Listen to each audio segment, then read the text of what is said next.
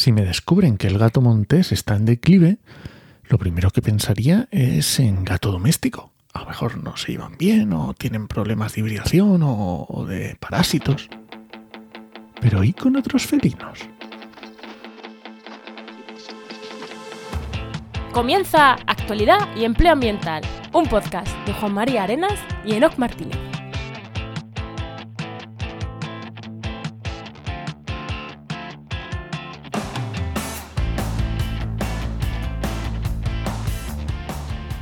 Buenas, soy Juan María Arenas.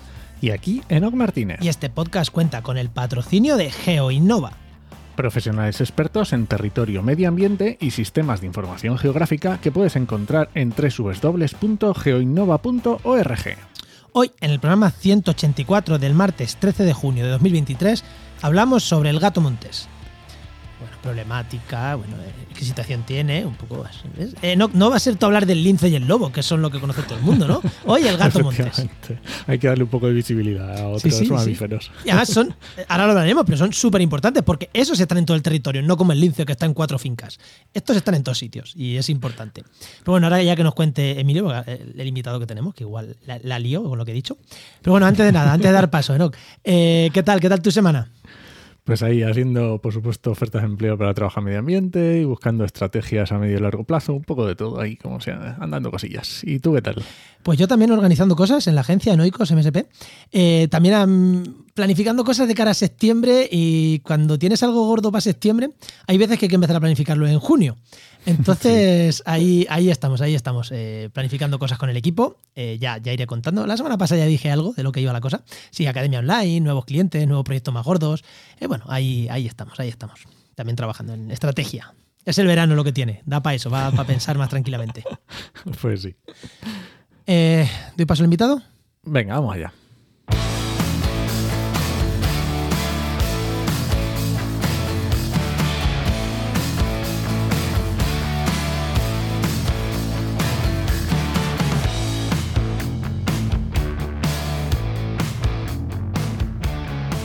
Hoy tenemos con nosotros a Emilio Virgos, que es doctor en biología e investigador de la Universidad Rey Juan Carlos.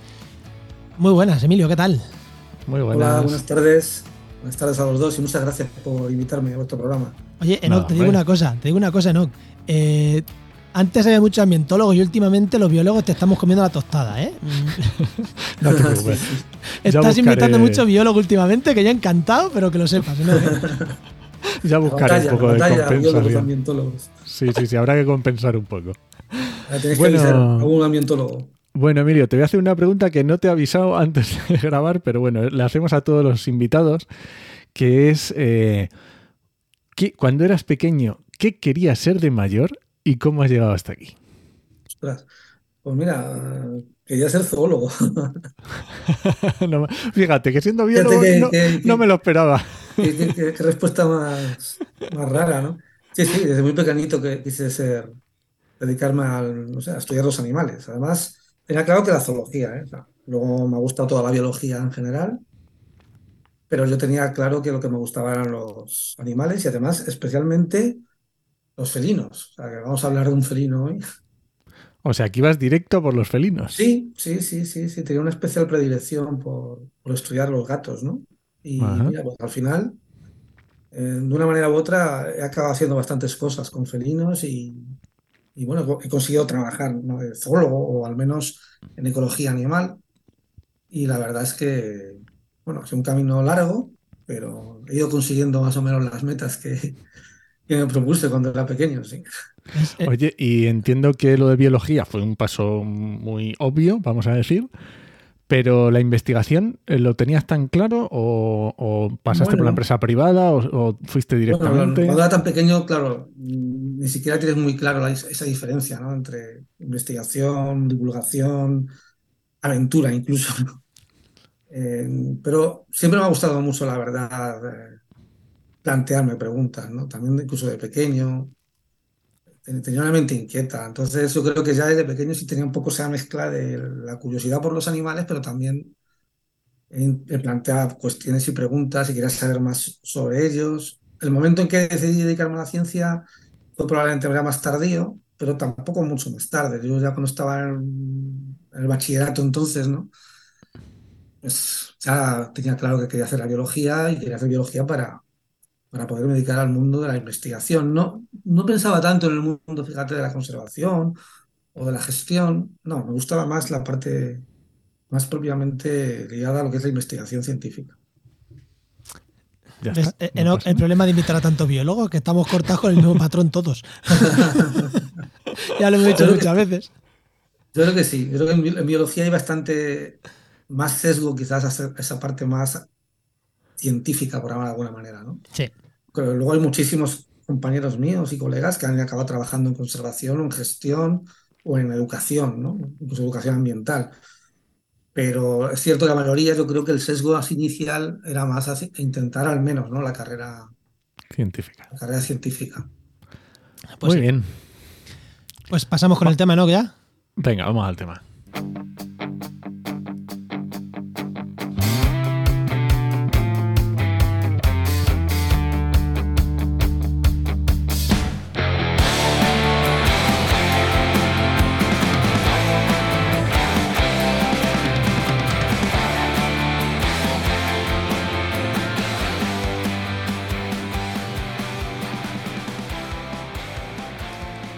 Todo niño, todo adolescente que nace biólogo, como hemos dicho, eh, hay momentos en los que pasa en el campo. Y una de las cosas que más disfrutaba yo cuando tenía 16, 17, 18 años, somos raros, ¿eh? no somos raros biólogos, era cogerme una bolsa de patatas, un par de cervezas, las bicicletas o la moto de un colega, e irnos al campo a, bueno, a tomarnos en medio del campo. ¿Por qué? Porque veía bichos.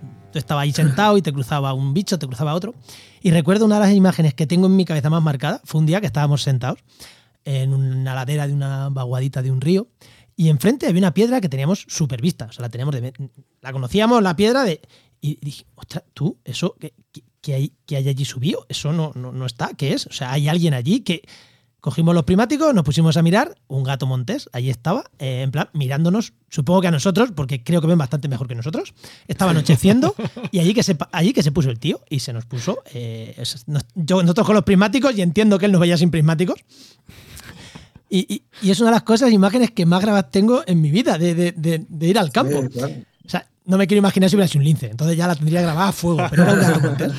Pero mm, me aluciné desde aquel momento, mm, para mí los gatos montés ha sido algo especial. Es como, ostras, no es un lince, pero mm, me cautivó aquel bicho mirándome como, ostras. Y, joder, siempre me han llamado mucho la atención. Entonces, cuando no me dijo, vamos a hacer un podcast de gato montés, digo, por supuesto. Así que, bueno, Emilio, antes lo he dicho, el gato montés... Eh, se distribuye por toda España, es un bicho que es de amplia distribución o no. Vamos a empezar por ahí para un poco ubicar a la gente que, bueno, dónde eso cómo vive, dónde vive un poquito así genérico y ahora entramos ya en detalle. Sí, bueno, el gato montés es un felino mucho más versátil que el lince ibérico en principio y eso le permite vivir en muchos tipos de hábitat y tiene una distribución geográfica bastante amplia. Y bueno, vamos, de hecho se le puede encontrar pues desde los bosques de coníferas en el norte de Europa hasta zonas prácticamente desérticas aquí en la península, ¿no? Y lo podemos encontrar incluso en zonas relativamente humanizadas. Esto es algo que es cierto que el lince ibérico, al menos el lince ibérico que hemos conocido nosotros en épocas más recientes, eh, tiene una distribución un poco más restringida porque está mucho más ligado a que tiene que haber conejo de monte. El gato montés puede comer otras muchas cosas aparte de conejo, con lo cual ese espectro de trófico le permite aumentar el hábitat en el que puede, en el que puede vivir. Y en teoría puede estar en prácticamente cualquier sitio, ¿no? Casi en cualquier sitio. El problema es que, eh, posiblemente por cuestiones que luego vamos a poder indagar un poco más si queréis a, lo largo del programa, pues las poblaciones de gato montés se han ido reduciendo y ya hoy en día su distribución es muchísimo más fragmentada de lo que era pues, hace un siglo o hace 50 años incluso, ¿no? sin llegar al estado en que está el lince ibérico, pero con poblaciones ya mucho más reducidas, al menos en lo que es la península ibérica, porque parece que en Europa la situación es bastante más favorable. Pero en la península tenemos una situación bastante más problemática, por llamarla de alguna manera. Vale, y problemática, por eh, luego iríamos ahondando, pero ¿cuáles son los factores que hacen que en la península ibérica sea una situación problemática? Eh, Sí, bueno, estamos ahora realmente indagando un poco qué pasa en la península de especial, ¿no? Con respecto a otros lugares de la distribución geográfica del gato montés, ¿no? Es difícil saber exactamente cuáles son los, el principal causante de, de esa, digamos, rarefacción que ha ido sufriendo el gato montés en las últimas décadas, ¿no? Probablemente ya por lo menos dos o tres décadas, pero sobre todo muy, muy acelerado en los últimos 20 años, yo diría. Ostras. Y seguramente pues es, un, es una conjunción de la reducción de las abundancias de presas, especialmente el conejo de monte, pero no descartamos que también ha habido reducción en otras presas, como por ejemplo los ratones, que puede ser que como debido a, problemas ligados a la gestión cinegética y otros también pueden haber reducido su abundancia, la persecución humana en determinados cotos de caza, la fragmentación del paisaje, eh, puede haber problemas están ligados a, a la relación con el gato doméstico, aunque esto no está tan claro, ¿no? Como en el caso de la persecución o, o el caso de la fragmentación.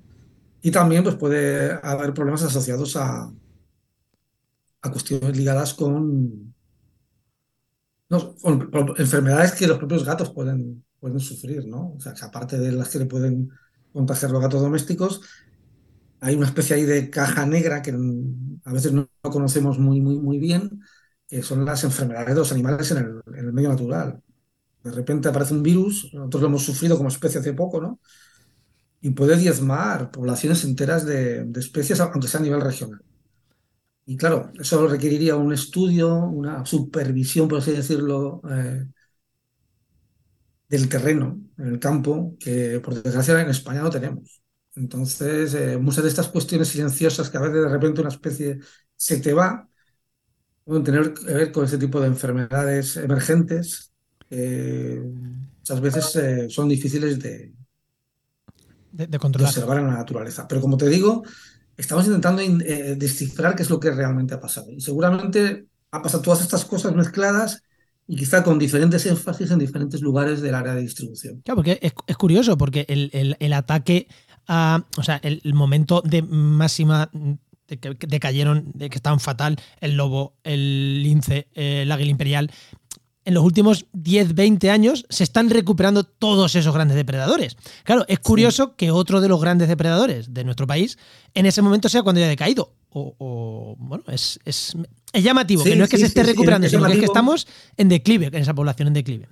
Efectivamente, es una de las cosas que de hecho más discutimos lo, las personas que estamos trabajando ahora con el gato montés, ¿no? Eh, parece que en general hay un, además un fenómeno general que es ese del resilvestramiento, ¿no? Que mucho es activo, o sea, a través de traslocaciones o reintroducciones, pero mucho es pasivo, o sea, muchas especies de grandes depredadores están recuperando territorio ellos mismos, simplemente cuando les hemos dejado espacio, por así decirlo. Sin embargo, el gato montés va como una dirección, al menos en la península. ¿eh? Ya digo que hablando con colegas franceses o alemanes, la cuestión en lo que es la Europa continental es un poco diferente con esta especie. Entonces, eh, algo, pasa, algo ha pasado o algo pasa en la península ibérica con esta especie que le ha perjudicado mucho más que el resto. Que otras especies y además que no ha sabido, digamos, eh, coger el toro o el tren ganador del resilvestramiento de otras especies, ¿no? ¿Qué es lo que ha pasado?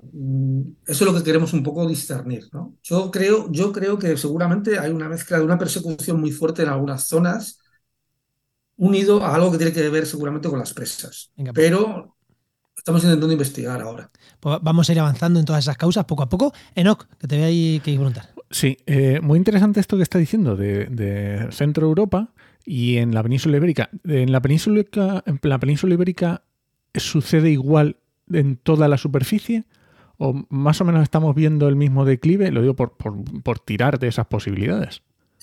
Bueno, no, no. Aunque es verdad que en general el gato montés parece que presenta abundancias más bajas en la península que en otros lugares de Europa. Eh, todo lo que es justamente la Europa, perdón, la España eurosiberiana, la España, la franja pirenaico-cantábrico-atlántica, digamos, ¿no? Las poblaciones ahí de gato montés parecen, están bastante mejor tiene una distribución, si no continua, casi continua, y con densidades o abundancias más altas, más altas que, que en lo que es la, la, la, región mediterránea. El Mediterráneo. Son fundamentalmente los gatos mediterráneos los que las están pasando peor. bastante peor. Y dentro de estos, bastante peor en lo que sería las, en la zona occidental. sea, la franja oriental mediterránea, eh, los gatos parece que más o menos se van bandeando y es en la parte occidental donde la cosa está Sí, lo, lo que sería, lo que sería mm, Salamanca, Soria, Extremadura, Extremadura, Toledo, toda digamos de. Extremadura, tirando hacia, bueno, incluso desde Zamora, la franja mediterránea de Zamora, la franja mediterránea, hasta, hasta Huelva. sí, sí, hasta el sur. Y, y luego, digamos que por el lado, hacia, digamos, yendo hacia el centro, pues sí, llegaría prácticamente, digamos que, por ejemplo, en el sistema central, Gredos, hay muchísimos menos gatos que en Guadarrama.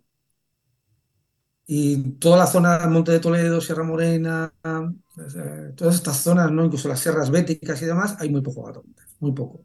Fíjate. No tampoco como en Extremadura o, o en Salamanca, por ejemplo, o la parte occidental de Andalucía, pero las poblaciones de gato montés están también muy fragmentadas y con, ah, con abundancias muy bajas. Ya, Yo, yo el que veía de pequeño era en Albacete. Albacete. El que yo veía en el Albacete no está mal. No, no, eh, yo, yo- hace unos años hicimos otro año un muestreo, pero hace ya 20 años, y no estaba, bueno, allí no estaba sí, sí. mal. De hecho, estaba mejor. eh, o sea, no- nuestras, nuestros datos y lo que nosotros vimos en campo nos pareció mejor que lo que había recogido en los libros de presencia del gato montés en aquel momento, pero hace ya casi sí, no, 20 no. años. O sea, que, que bueno, que a nosotros el Albacete está bastante bien, aunque seguramente si, si, si lo hicieras ahora, yo tendríamos sí. Habría bajado. Porque la sensación que tenemos, como digo, es que, aunque he hablado de dos décadas, en realidad es un poco menos, ¿eh? O sea, es casi más bien 10 años. Porque tenemos datos nosotros de muchos sitios de los años 2014, 2015, que ya indican que ya el gato estaba empezando a pasarlas mal, y sin embargo, en el año 2004, 2005, esos mismos sitios estaban razonablemente bien. O sea, que es una cosa más de los últimos 10, 15. Oye, 10, y 15 cua- años. cuando estaba hablando de persecución, que podía ser una de las, uno de los problemas que pudiera tener, claro, cuando uno piensa en mamíferos, en depredadores, y piensa en persecución, normalmente, por lo menos a mí, se me vienen la- las imágenes de alimañas, de, ¿sabes?, del siglo Sí. pasado, pero, pero no hace 10 años. No, Mm, claro, claro, claro. La persecución, estamos hablando, que además en España, en teoría, muchos de los métodos así, digamos, más letales están prohibidos ya desde hace décadas, ¿no? Lo que pasa es que muchos cotos de caza menor realmente la persecución los depredadores se ha mantenido ahora mismo. O sea, ahora mismo está, está pasando, sobre todo en Castilla-La Mancha, Extremadura, algunas zonas de Andalucía, incluso también en la Comunidad Valenciana, ¿eh? Es que Hay bastante todavía persecución, aunque sea con métodos homologados. Pero claro, un método aunque esté homologado, eso no quiere decir que no mate gatos monteses o mate tejones, no mate... Eso, eso iba a decir. Porque el- eh, yo también en, en ese muestreo que hicimos hace unos 15 años, eh, nos decían que en las cajas, pues nosotros preguntamos en coto, preguntamos distribución, claro, ya sabes, hay cotos en los que te cuentan cosas y otros que no, no, aquí no hay nada para que no entres. Es como, Sí, sí, sí. vamos a ver, vamos a ver. Hemos entrado y hemos visto excrementos. A ver ahí. Claro, ¿vale? claro, claro. A ver ahí. Pero claro, y, y mucho, y, y los guardas de cotos, que bueno, que tienen una visión más, no todos son cabrones, hay algunos que tienen una visión más, bueno, que les gusta la naturaleza realmente, aunque la aman de aquella manera pegando tiros, pero les gusta. Te lo dice, dice, Sí. es que cuando ponemos las trampas para los zorros, lo que nos caen son gatos. Fíjate. O sea, es que pa- parece que, dice, nosotros en campo vemos más zorros, pero luego lo que nos caen es gatos. Y claro, y algunos nos dijo, cae mucho más. El gato cae... eso, mucho no decía, es que ¿eh? no- no, varios nos dijeron, es que tenemos la impresión de que, de que el gato entra más que el zorro a la trampa de zorro. Dice, claro, dice, mm, mm, algunos los sueltan, dice, pero otros, le- otros los matan. Sí, sí, sí, sí, sí. Y entonces, claro, es un método legal, también- pero de aquella manera, porque si el guarda Claro, al después. final es legal dependiendo del, del- del guarda, digamos. ¿no? Claro, exactamente. guardas más proclives a, a cumplir la ley, por así decirlo, y otros pues que lo que quieren es que no haya depredadores en sus fincas para poder tener más rendimientos energéticos.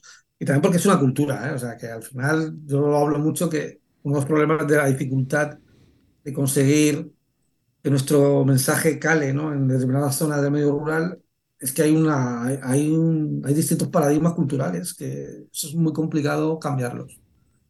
Entonces, claro, tú estás hablando con gente que sus abuelos, sus bisabuelos, sus tatarabuelos viven inmersos en una cultura en la que el depredador es malo, el depredador es nocivo eh, y que, bueno, que ahora tú le veas con rollos de, de ecosistémicos, de no sé qué, del valor incluso intrínseco, evolutivo que puede tener una especie, pues todo eso les suena a gaitas, ¿no? Entonces, aunque yo creo que ha cambiado bastante, afortunadamente, todavía hay persecución.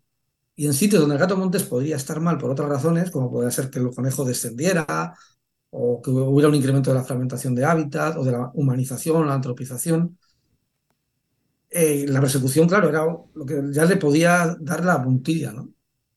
Entonces, claro, por eso también decía que saber exactamente en cada sitio qué, es, ha sido Es complicado. no va a ser fácil, porque seguramente además son causas que, saben- que hay interacción entre ellos. Vale, Y, ahora que nos saca el tema de los cotos de caza y tal, eh, es bueno, quiero decir, a ver, mm, a mí no me gusta hablar de esto de bueno o malo, pero en un coto de caza, con las enfermedades de los conejos, ¿es positivo la presencia de, de gato montés? ¿Es neutro? ¿Es negativo? Porque ya sabemos que los, eso, muchos dueños de cotos de caza no quieren depredadores, pero se ha demostrado que es, que es positivo que haya depredadores en los cotos de caza. Sí, Entonces, en este caso hay estudio con el gato montés en plan, oye, el gato es que- montés no, el gato montés no tenemos estudios que lo pudieran corroborar, ¿no? Eh, positivo, como pasa con el lince. Con el lince se ha hecho mucho trabajo de investigación sobre el efecto como un depredador apical, digamos, no un depredador, un superdepredador. claro, es que este no sería picar tampoco, este sería... Claro, está, el gato montés estaría en una posición un poco ahí intermedia. Es verdad que en los lugares donde el lince no está, ese papel apical lo tienen el gato y el zorro, ¿no? El gato montés y el zorro.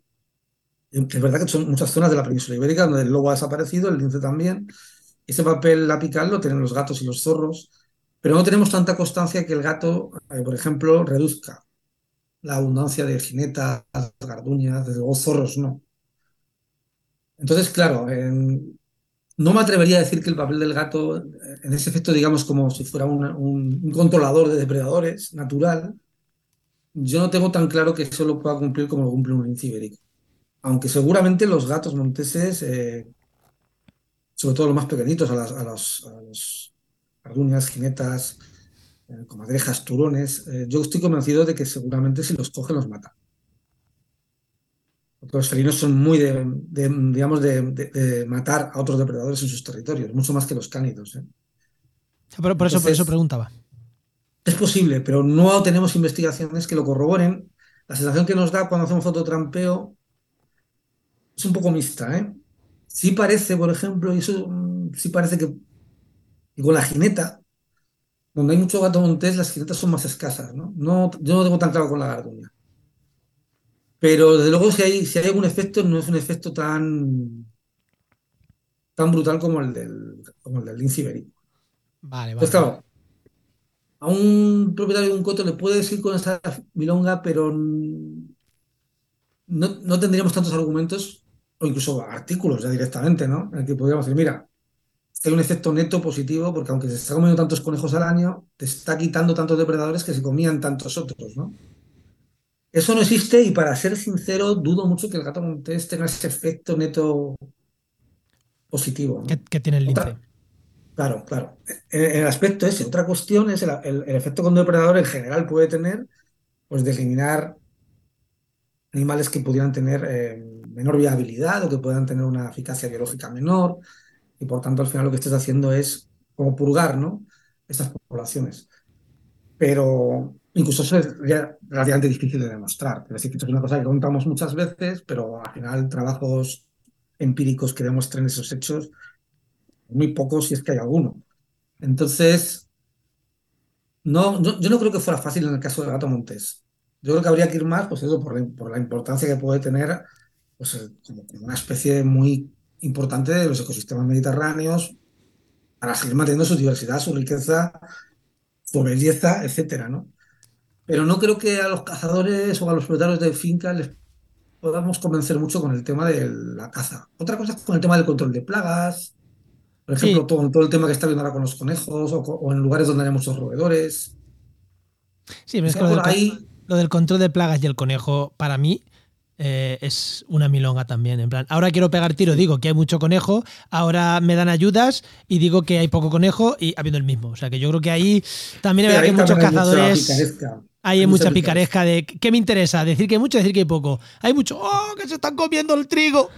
Y al año siguiente dicen, oh, que no tenemos caza. Poneros de acuerdo, Claro. macho. Poneros de acuerdo que una población en cuestión de meses no se recupera. Exactamente. Sí, hay, mucho de eso. ¿eh? Y también esto también forma parte un poco de la forma en que, eh, que también el medio rural pues, un poco comunica sus, sus pesares, por llamarlo de alguna manera, ¿no? Y es verdad que hay una cierta tendencia, yo creo que en una buena parte de, por lo menos de la España así más rural, aunque no sea políticamente correcto decirlo, de quejarse un poco por, por una cosa y la contraria. Bueno, pero no deja de ser cultura y sociedad que tenemos que, bueno, pues ya está, aceptarlo y amoldarnos a lo que tenemos y ya está, no hay más. Exactamente, exactamente. Entonces, bueno, y, conocerlo, y conocerlo, porque la gestión. Si para también saber un poco a lo que, a lo que te enfrentas, ¿no? Lo cual no quiere, no quiere decir que en algunas ocasiones, son muchas, ¿eh? No tengan razón, y puede ser con el tema este de las plagas de conejo, pues que es cierto que quizás incluso por las pruebas prácticas agrícolas que se, han intensificado y demás, tú al final lo que estás haciendo es aumentar la productividad primaria y el conejo no deja de ser un herbívoro. Entonces, al final tú también estás criándolos, ¿no? Entonces, claro, queremos tener toda la máxima producción posible, pero sin los daños producidos por los animales que también se benefician de esta. Es complejo, es complejo. Pero quizá por ahí, por ejemplo, el tema de los gatos, incluso de los zorros, de los rapaces, se pudiera dar una cierta vuelta en aquellos lugares en los que la agricultura, aparte de la caza, tenga un cierto valor, ¿no? Podría ser, podría ser. Oye, Emilio, hemos, lo has nombrado en varias ocasiones eh, gato doméstico. ¿Qué problema tenemos con el gato doméstico? ¿Tenemos hibridación? ¿Tenemos competencia? ¿Tenemos mm, eh, enfermedades? Sí, bueno, estamos ahora también intentando indagar sobre el tema. Porque al final también es cierto que con el gato doméstico se habla mucho, pero luego te pones a buscar bibliografía y, no hay mucha, ¿eh? O sea, hay estudios, por ejemplo, de genética, pero en general con tamaños mostrales muy bajos, o sea, con muy pocos ejemplares analizados. Eh, y además con cierto sesgo geográfico. Entonces, nos hace poco ha salido un trabajo que indicaba que en España pues había, creo que recordar, en torno al 30% o algo así de hibridación, o el veintitanto, o sea, un, valor relativamente alto. Pero cuando te ponías a ver dónde habían, de dónde tenido las muestras, claro, se había cogido justo en los sitios en los que tiene pinta que hay mayores problemas porque tenemos poblaciones más con densidades más bajas y más fragmentadas. Pero tenemos constancia de otros sitios que no están metidos en esos, análisis, en que, los análisis que se han hecho indican que son puros, prácticamente el 90, 95, 97, 99 o por ahí. Entonces, por el tema de la hibridación, yo creo que todavía hay mucho que hacer. A pesar de que es el tema más investigado posiblemente con el gato montés, yo sigo pensando que es todavía un misterio y además averiguar exactamente porque hay lugares que la equilibración es mayor y menor. Claro, Con el tema de la competencia, yo creo que no hay debe haber mucha, porque los gatos domésticos, eh, por lo que también estamos viendo con el sondeo de gato que estamos haciendo, en general no son demasiado abundantes en el, medio natural. En los medios naturales, al menos menos transformados. ¿eh? Con lo cual, la, la, posibilidad de interacción a nivel competitivo, yo diría que es bastante mínima, por no decir casi nula. ¿eh? Nula. Otro tema distinto son las enfermedades. Porque, claro, las enfermedades, un gato, aunque un gato montés entre en contacto con un gato doméstico que, que tenga algún virus de la velocidad felina, la inmunodeficiencia felina, alguno de estos, y se arañen o pase alguna cosa, ese gato ya puede contagiar al resto de los gatos que hay en el monte, ¿no? Aunque, aunque, aunque los gatos domésticos estén muy fincados en otro sitio. Creo que es lo que más interesante de estudiar incluso más que la hibridación, ¿eh? porque ya te digo que la hibridación, por la evidencia que estamos teniendo, parece que es una cosa relativamente anecdótica en poblaciones sanas, en las poblaciones que todavía nos quedan en buen estado. Tengo un poco más de duda con lo que podría pasar con las enfermedades. Mm, ahí no me atrevería tanto, tampoco me atrevería a decir que es un problema, ¿eh? precisamente por la, por la poca información que tenemos. Pero puestos a apostar por algo que pudiera realmente representar una amenaza, casi me iría más por la parte sanitaria que por la parte genética. Y desde luego reduciría mucho la parte de competencia, otro tipo de interacciones ecológicas con el gato doméstico. Porque ya te digo que más allá de lo que podamos pensar, que nos guste más o menos ver un gato en el campo, hay pocos. Pocos en lugares poco transformados. ¿eh? Nosotros hemos mostrado muy pocos sitios, digamos, con ya un nivel de antropización alto. Porque ahí los gatos monteses en principio ya han desaparecido en esos sitios ya muy, muy, muy, muy humanizados, donde ya, por ejemplo, la cobertura forestal es muy baja, hay muchas carreteras, cortijos por todos lados y tal, ahí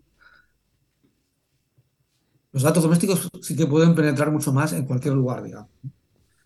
Pero en, las zonas medianamente conservadas, hoy conservadas, la presencia de gatos domésticos está muy circunscrita, además, siempre a un radio de acción muy corto alrededor de casas de campo, eh, pueblos, etcétera. Vale, o sea que, realmente, joder, pues yo pensaba que era un... Que era un problema mucho mayor. Es, macho, el principal eh, mayor, el principal problema es ese, el típico gato que se mueve por ahí. O sea que. eh, y que, No, y no, porque parece que se mueven poco, parece que se mueven bastante poco. O sea, realmente, de hecho, el problema que puede haber tanto sanitario como genético, en caso de existir, que te digo que habría que investigarlo con mucho más detalle, eh, es que los gatos monteses, sobre todo los machos, cuando están en celos, sí se pueden acercar a los cortijos donde están los domésticos.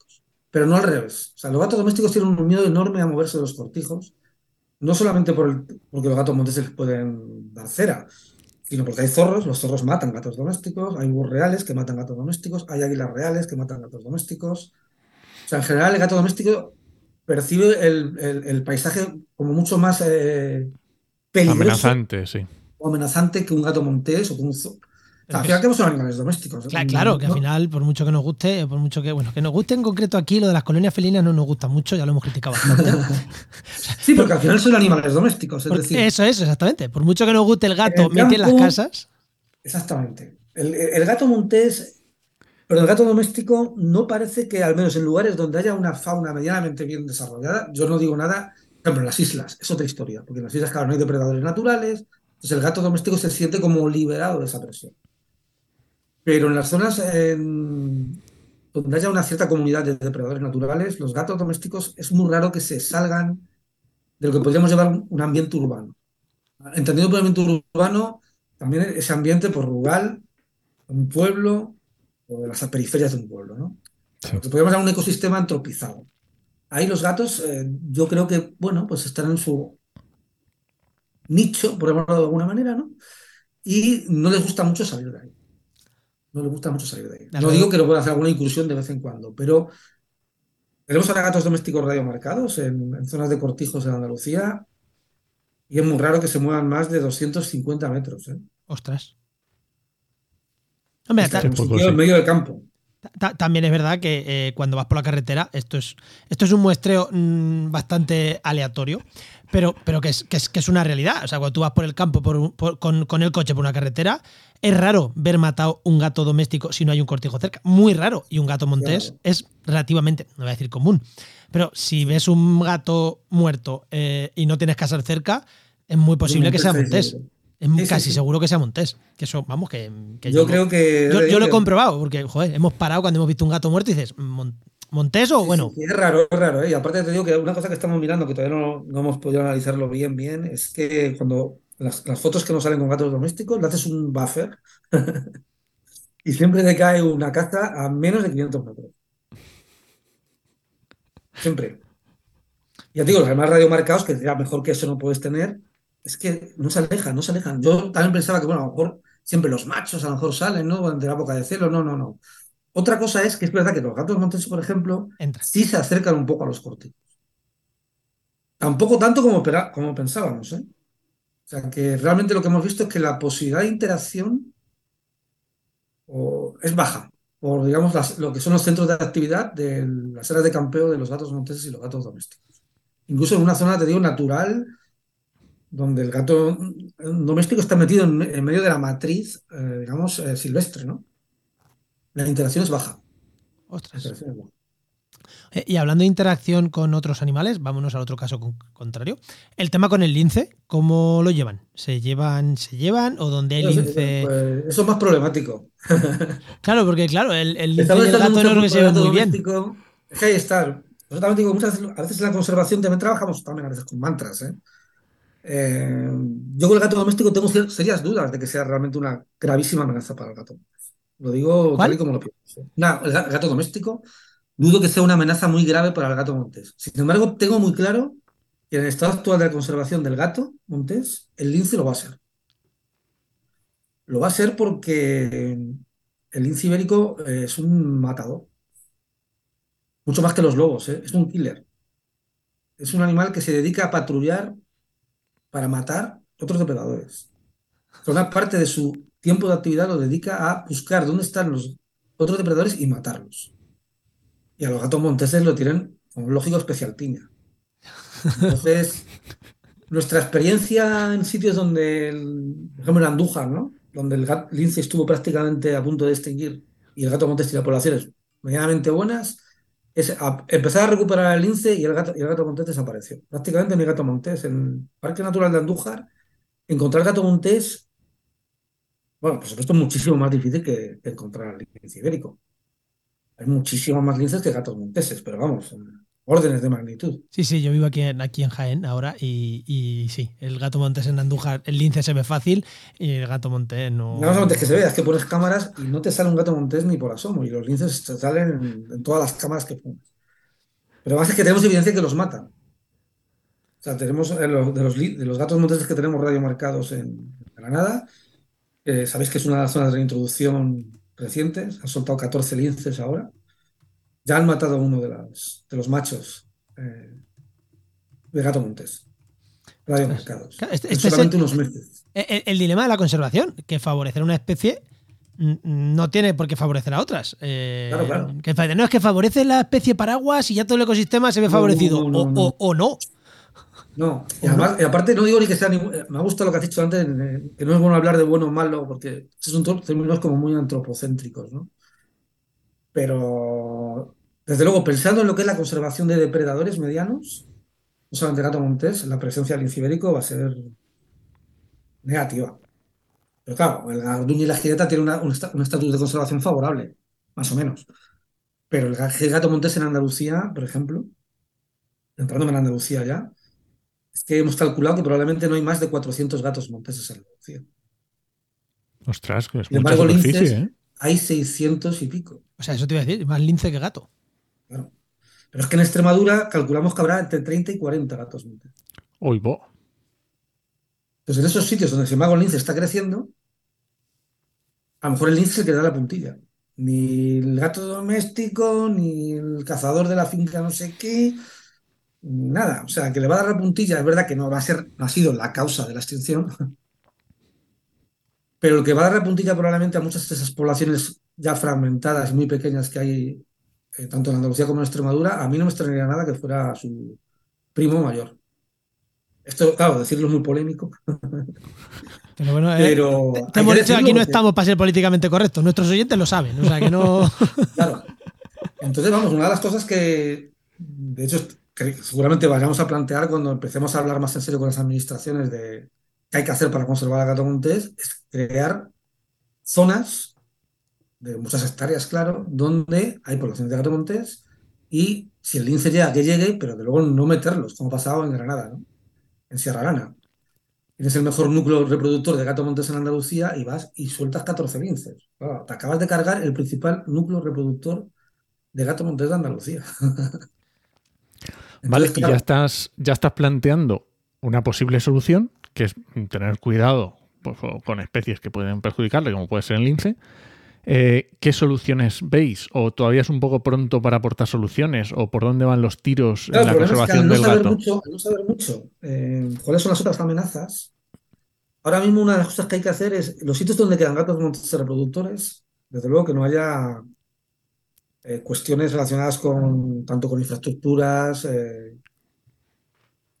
temas, por ejemplo, de control de predadores, pero también entre ellas que queden libres de reintroducciones del lince ibérico. Vamos, yo lo tengo claro que es una de las que es una de las cosas que habrá que poner, aparte que no pongan placas solares o que no pongan carreteras o que se prohíban determinados métodos de control de depredadores o que haya que quitar los gatos domésticos de los cotijos. Pero que la, pondría incluso a, a, más nivel que eso. O sea, al menos en Andalucía y Extremadura donde las poblaciones de gato montés están, o en Castilla-La Mancha, ¿eh? donde las poblaciones de gato montés están tiritando. Pero claro, yo a lo mejor este problema no lo veo tan grave si estamos planteando reintroducirlos en, no sé, pues en Valencia o en Murcia, ¿no? Ya. Las poblaciones de gato montés todavía son un poquito más me, me, llama la atención el solape, que estás insistiendo en que no es la causa, pero me está llamando la atención el solape. Andalucía, Extremadura, Castilla-La Mancha, Que son los tres sitios donde el lince se está recuperando mejor. Eh, claro, entonces me, está, me llama la atención que tú no lo has puesto al mismo nivel, pero ha dicho Murcia no. Es que a lo mejor cuando llegue ahí empieza a. Mm, claro, Esperemos que no, porque también la verdad es que la sensación que tenemos es que la refacción se produjo antes vale. de. Vale, vale. De la recuperación del lince. O sea, tampoco quiero ahora cargar tanto la. Sí, ya, ya. Porque sí que tenemos como evidencias de que en Extremadura el gato montés lleva mal Mucho eso, tiempo. 15 o 20 años. Vale, vale, vale. Y ahí ni se había planteado todavía. Claro, porque Eh. co- con el boreal, con el lince boreal, porque has dicho, en el norte está de puta madre, y en el norte hay lince boreal en muchos sitios.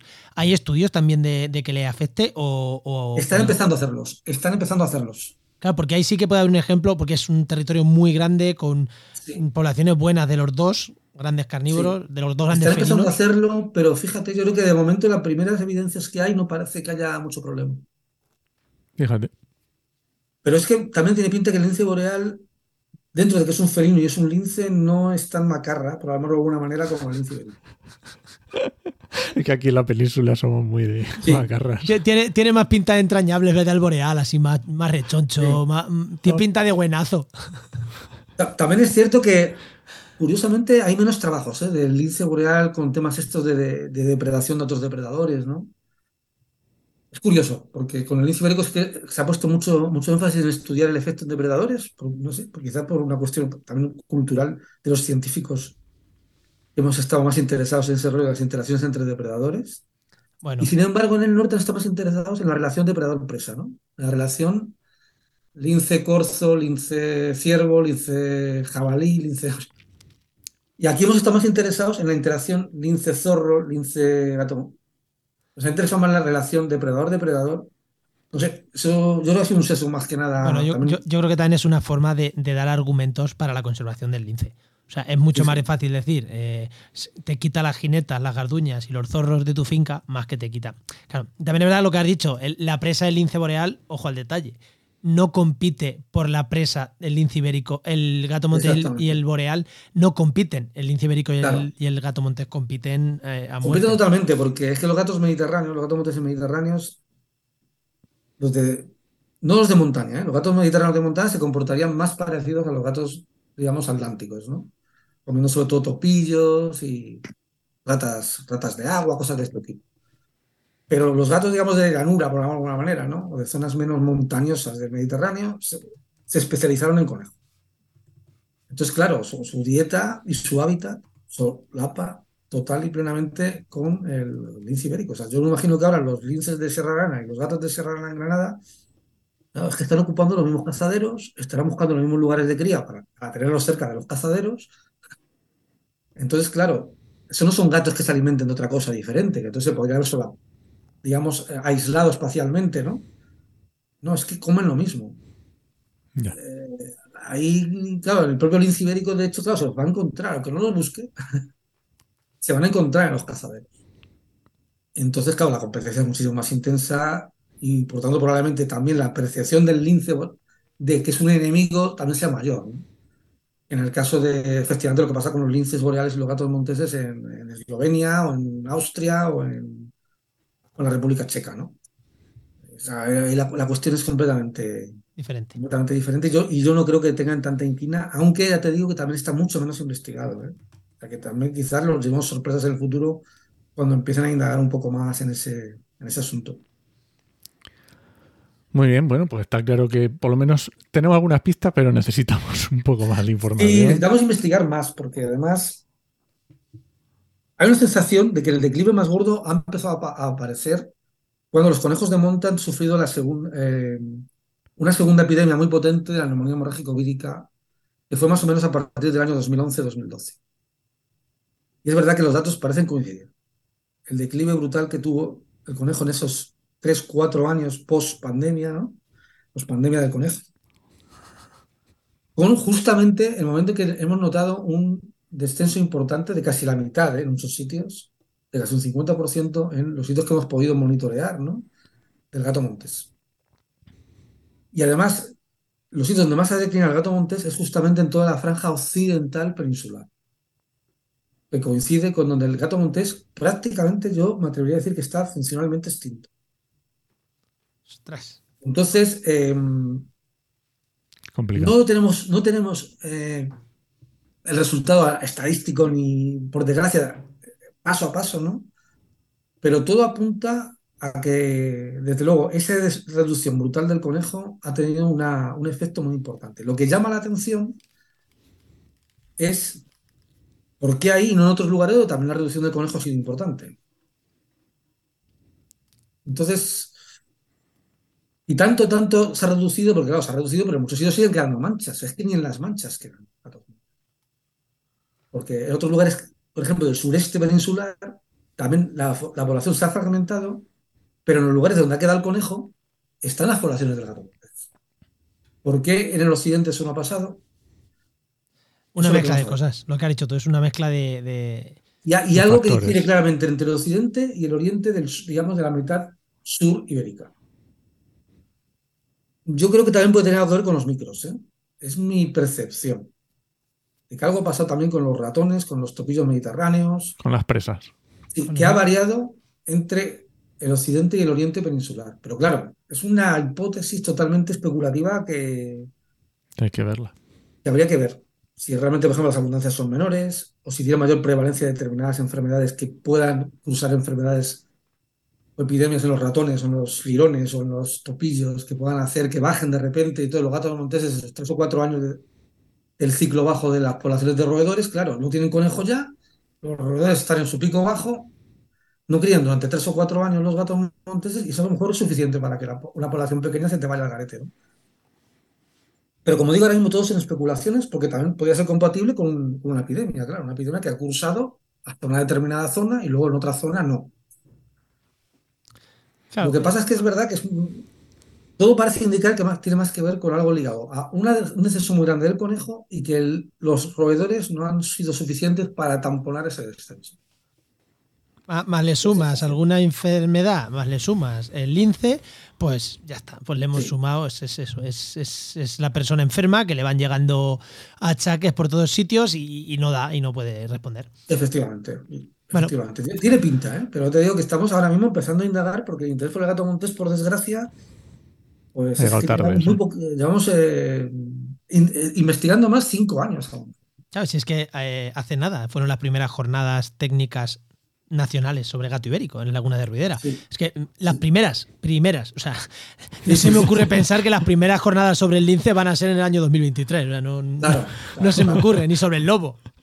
Efectivamente, entonces de repente es cuando todos, muchos de la gente que estamos trabajando o con gatos monteses o con carnívoros, hemos dicho, ostras, oye, que el gato montés, yo trabajo en mi zona y que antes me salía y no me sale. Oye, que yo antes buscaba excrementos de gato montés y encontraba y ya no encuentro. Oye, que ya no hay animales atropellados, que antes se encontraban y ya no hay gatos atropellados. Y ha empezado a llegar como alarmas de varios sitios y es cuando hemos dicho, ostras, pues algo hay que, algo está pasando, ¿no? Y es cuando hemos empezado a, pues, a montar jornadas pues, para juntarnos y ver cuáles pueden ser las problemáticas, juntar experiencias. Hemos también em- eh, a- empezado a hacerlo del censo, este, o el sondeo nacional de gato montés con fototrampeo. Pero que si esto lo hubiéramos hecho hace 20 años, pues ahora tendríamos mucha más información. Y ahora vamos un poco ya como, como por detrás del gato ya. Ya vamos un poquito demasiado detrás de lo que le está pasando al- a la especie. ¿no? Bueno, Bueno, Emilio, pues nada, eh, tendremos que andar ahí eh, atentos y A ver si en el programa- las investigaciones. 320, ¿A que sí? vuelves por aquí y nos dices, "Mm, se ha recuperado la cosa, parece.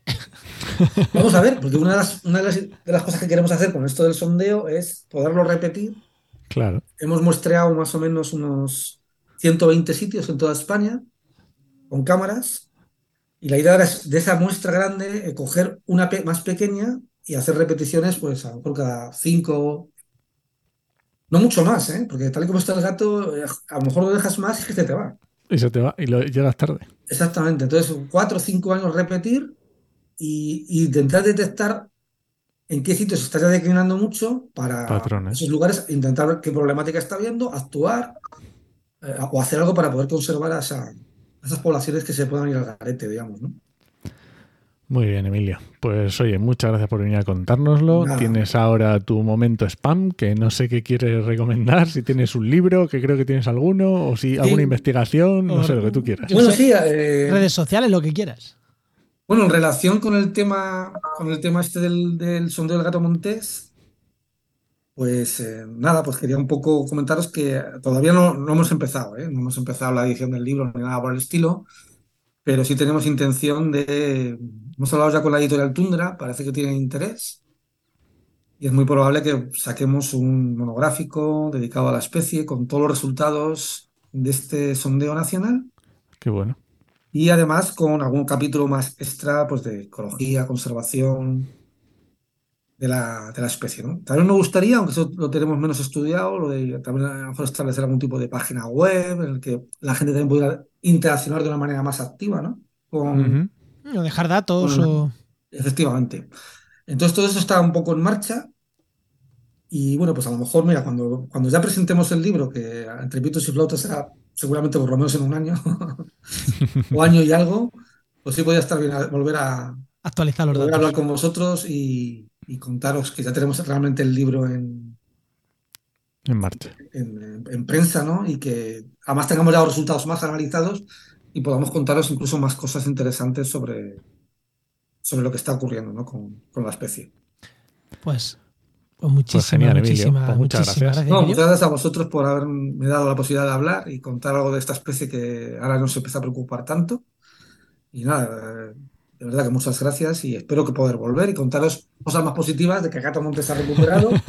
Voy a contar algo parecido al lince, ¿no? Es decir, eh, hemos hecho cosas por la conservación y ha sido muy exitoso y que podamos entonces eh, podemos dedicar a otras, a otras especies que también lo requieren, ¿no? Muy bien, Emilio. Pues muchas gracias. Bueno, hasta la próxima. Muchísimas, muchísimas gracias. Muchas gracias a vosotros. Hasta luego. Hasta luego. Hasta luego. Adiós.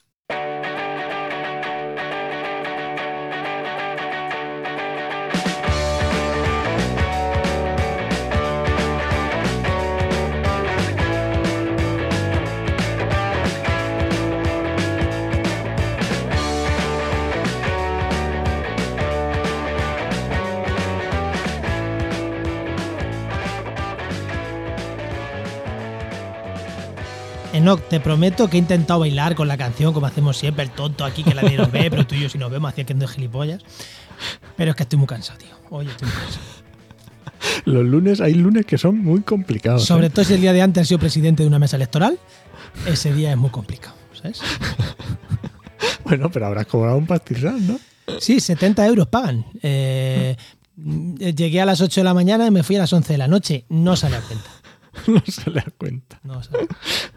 Un domingo, ¿sabes? Un domingo. Efectivamente. Que yo quería es estar con malo. mi niño en el parque, yo qué sé, cualquier cosa, o currando, aunque hubiera sido, pero, pero no de 8 a 11. Pero bueno, oye, eh, la democracia Bueno, tiene esas cosas. Y lo veo un buen sistema, ¿eh? que, te- que llamen a gente random a estar en las mesas. Pero te toque, jode. Bueno, ¿dónde está Luis? ¿Qué le ha pasado a Luis? Eso sí, te iba a decir, no hemos tenido sección de Luis. Nada, mira, Luis es que eh, no, no, no ha podido, no ha podido, está con nosotros hoy. Pero me ha dejado encargado de que os diga una cosa. Os voy a decir Ah, una vale, cosa. venga. Vale, vale. A ver, te voy a decir que, bueno, ya sabes que Heinova tiene, no sé, 40, 50, 60, mm, he dicho 40, no, muchos más cursos. Eh, tiene un montón de cursos en su página web, en su sección de formación, de cursos que puedes hacer online. Eso y es. acaban de sacar uno más, porque van sacando. El año pasado sacaron dos, eh, este año han sacado por lo pronto otro, creo que va a ir alguno más. Claro, para ir actualizándose. pues Está bien actualizar los cursos viejos, pero hay nuevas tecnologías que muchas veces pues, requieren sacar. Claro. mm, no solo actualizar los viejos, sino, oye. Y en este caso han sacado un curso de Geonode, que es una plataforma de código abierto que permite crear, gestionar y publicar datos geoespaciales en línea. Entonces, eso está, Ah, está muy guay, está muy guay, vale, porque vale, ya, es, ya es en línea, ya no es que te en tu, ahí en tu, tu- ahí en tu, en tu ordenador tienes ahí tu dato, no, no. Eh, te permite gestionarlos, eso, en, en línea, y eso está de lujo. Que igual al quien no trabaje con datos espaciales y cosas así le da igual, pero ya sabemos que en temas de medio ambiente hay muchísima gente que trabaja con datos reales, datos. eh, entonces, pues, joder, hay que medir, yo qué sé, imagínate que lo que hemos estado hablando de los gatos, hay alguien que hace un seguimiento en línea con dónde están los gatos puestos y tal, pues por ponerte un ejemplo, o contaminantes o cosas así, que, que- que- el dato esté guay, pues ahí tienes una plataforma eso para gestionar, eh, publicar y crear datos, y es una plataforma de código abierto. O sea que quien tenga curiosidad por Con esto, que le eche un vistazo. las- Es un curso Con de todas las cosas buenas. re- repito, Geonode. Eh, hombre, en el curso se va a aprender pues cositas, eh, tienes que tener unos requisitos básicos de SIG, unas nociones básicas de HTML y CSS, o sea, que esto es para gente ya que tenga unas nocioncitas. Pero, pero bueno, como Luis muchas veces nos ha dicho, tú contacta con ellos y ellos te dicen si tienes el nivel o no para, para hacer este tipo de cursos. O si te recomiendan antes hacer alguna cosita antes. Entonces, bueno, yo creo que es un curso que está, está muy bien, ¿eh? Y como todo lo que hace Heinova, suele estar bastante, bastante currado y, y lo dan profesional en activo, que es lo más importante muchas veces, que, que, que no te lo dan profesores de universidad que han aprendido cómo darlo. No, no, es gente que está trabajando en esto y da el curso de lo que están trabajando en su día a día. Y eso Tener es buenos muy- profesores es fundamental. muy valioso. Sí, profesores, sobre todo actualizados, que estén en el día a día de, Sí. de los, de los. Sobre todo en este tipo de cosas. Pues, yo qué sé, a lo mejor ecología básica de tercero de carrera, Pues bueno, te la puede dar un- mejor un, mejor un profesor nada. de universidad, ¿sabes? Pero estas cosas tan aplicadas, está guay que te las dé gente que esté en el día a día de esto. Pues sí, que se actualizan tan, tan poco a poco. Tan por narices. Rápidamente. Se actualizan por narices, porque están con ello. Es como. Muy bien. Bueno, yo recomiendo este curso, que me lo ha dicho Luis, pero lo he recomendado yo. Ahora tú recomiéndame un podcast. Bueno, venga, te voy a recomendar un podcast que llevo escuchando un poco de tiempo, que es Hora Verde, de Hora Verde. José David Millán, que hace entrevistas, en una, bueno, no es muy largo, pero está también variadito de temas, es interesante, también un poco temas empresa, bueno, está Ah, sí, interesante. también empresa, aparte de temas. Sí, pero Hora Verde siempre será- aplicado, siempre aplicado a medio ambiente, claro. Eso, eso, eso, sí. mm, bueno, pensaba, Sí, sí. Que era otro, pensaba que era otro formato de podcast, no sé por qué. Tenía, tenía en está mente que era otra cosa. Así que nada, esta vez te recomiendo este. Pues ya. ¿No vamos? Venga, vámonos. Venga, este podcast pertenece a la red de podcast Podcastidae, la red de podcast de ciencia, medio ambiente y naturaleza. Y muchísimas gracias por compartir este programa, por los comentarios en redes sociales, por mandarnos un correíto. Oye, este programa me ha gustado. Si os da vergüenza decirlo en público, vosotros mandarnos un, un DM en Twitter, eh, en, yo que sé, donde estéis, no, nos podéis escribir ahí donde, allá donde nos encontráis, no lo podéis decir. Si es por la calle, también no lo podéis decir. "Eh, tío, que te escuché, también, también, me, también está guay. Muchas gracias. Y nada, te esperamos en el siguiente programa de actualidad y empleo ambiental. Nos escuchamos. Adiós.